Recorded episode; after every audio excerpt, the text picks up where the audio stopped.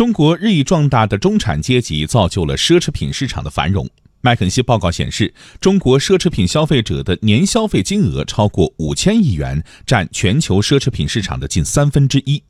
过去，中国消费者大多在境外购买奢侈品，直到二零一七年，中国境内奢侈品价格还要比全球平均水平高出百分之二十一。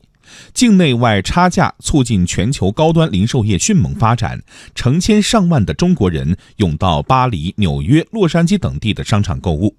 据著名咨询公司贝恩统计，去年中国人境外购买奢侈品花费约七百亿美元，相当于全球市场的近四分之一。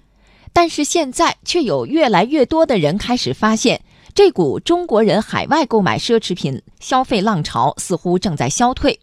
美国媒体近日发表文章说，中国游客海外购买奢侈品的热情在下降，背后的原因之一就是去年中国政府下调奢侈品进口关税。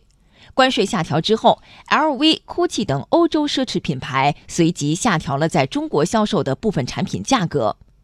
随着境内外产品价差逐渐缩小，中国人选择在国内购买奢侈品。据贝恩公司预测。到二零二五年，中国人的奢侈品消费会有一半在国内，远远高于二零一五年不到四分之一的比例。